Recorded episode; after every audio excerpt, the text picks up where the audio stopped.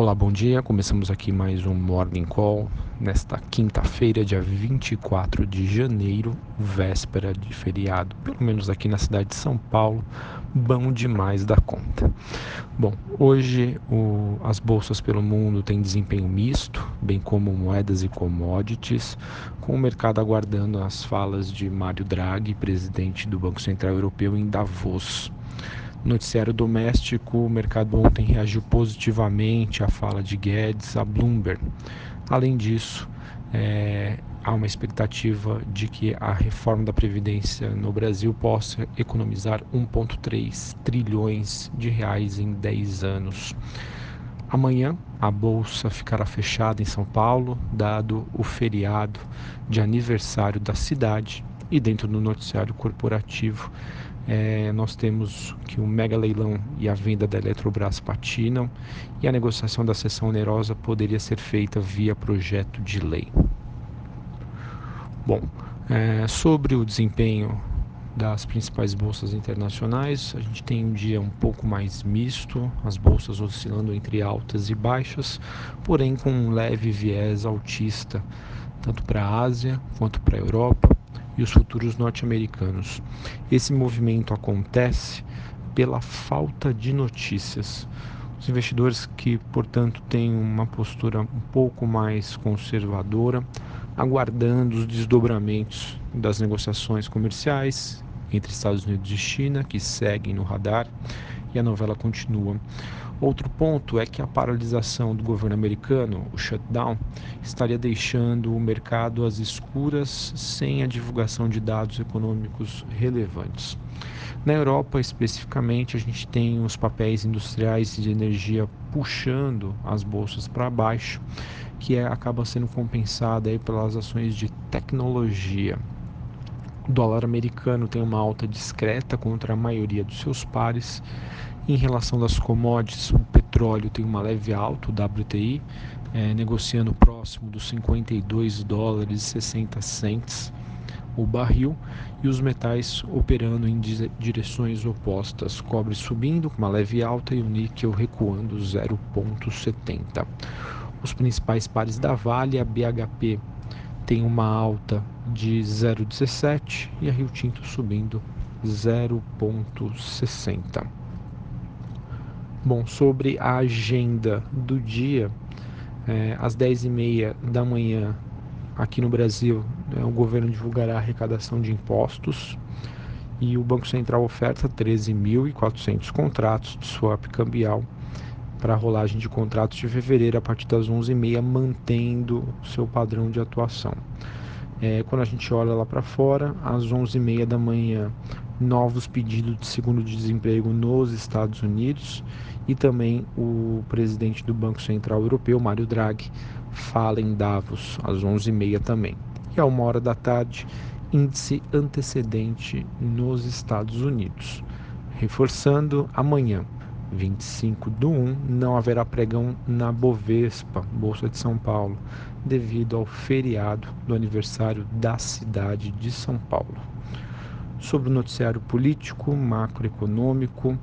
É, segundo a Reuters, o governo espera que a aprovação da reforma da Previdência seja feita até o meio do ano e que Bolsonaro só deva publicar a sua proposta da reforma é, quando a mesma for finalizada.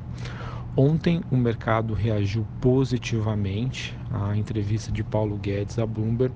Ele que citou aí que quer zerar o déficit este ano uh, através da privatização de empresas em 2019, que poderia gerar cerca de 20 bilhões de dólares, e através da aprovação da reforma da Previdência.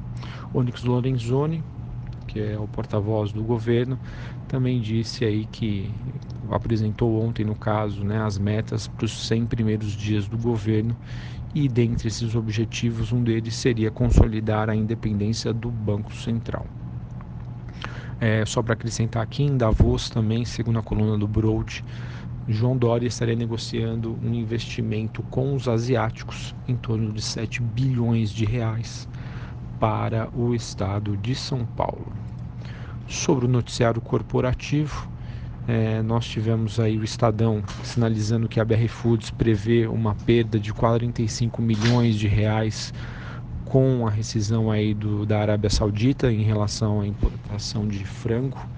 É, a empresa afirmou que a perda de receita líquida estimada corresponde a 0,1% do total oferido nos últimos 12 meses. Então, apesar de toda a repercussão negativa que fez com que o preço da ação caísse bastante na, na terça-feira, quando a notícia foi veiculada na mídia, a perda é, esperada é bem pouca em relação a, a todo aí o desempenho que a, a BR Foods prevê e estima aí para 2019. Além disso, uh, nós tivemos aí que o um mega leilão e a venda da, da Eletrobras acabam patinando em meio a incertezas que foram demonstradas aí pelo ministro de Minas e Energia. Ele que disse que é preciso mais articulação com os outros órgãos do governo para que aconteça uma evolução na preparação aí da disputa dos volumes excedentes. É, também tivemos aí que, de acordo com Bento Lima Albuquerque, Albuquerque que seria também no caso da pasta de Minas e Energia, é, a negociação da seção onerosa da Petrobras pode ser feita sem projeto de lei. E essa possibilidade já vinha sendo estudada aí pelo governo do ex-presidente. Bom, tivemos ah, também a dona do Burger King nomeando um novo CEO. É, essa troca que é, é, é parte aí de uma ampla reformulação da rede Burger King que com o objetivo aí de crescer tanto aqui quanto no exterior. Além disso, uma notícia que favoreceu muito ontem as ações da Croton, ela que teve a maior alta percentual do Ibovespa, ela que divulgou aí que prevê um lucro de, em 2019 até 5% maior.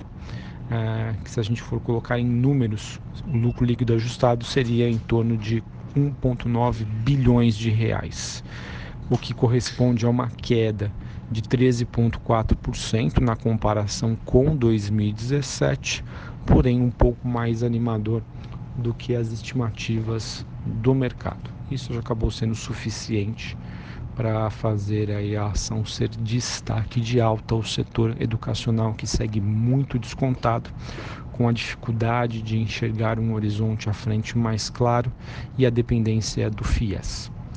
Bom, essas são as principais notícias do dia. Quero desejar a todos um bom pregão e para quem for aqui da cidade de São Paulo, para quem for paulistano, um bom feriado aí prolongado e um bom final de semana. Até a próxima.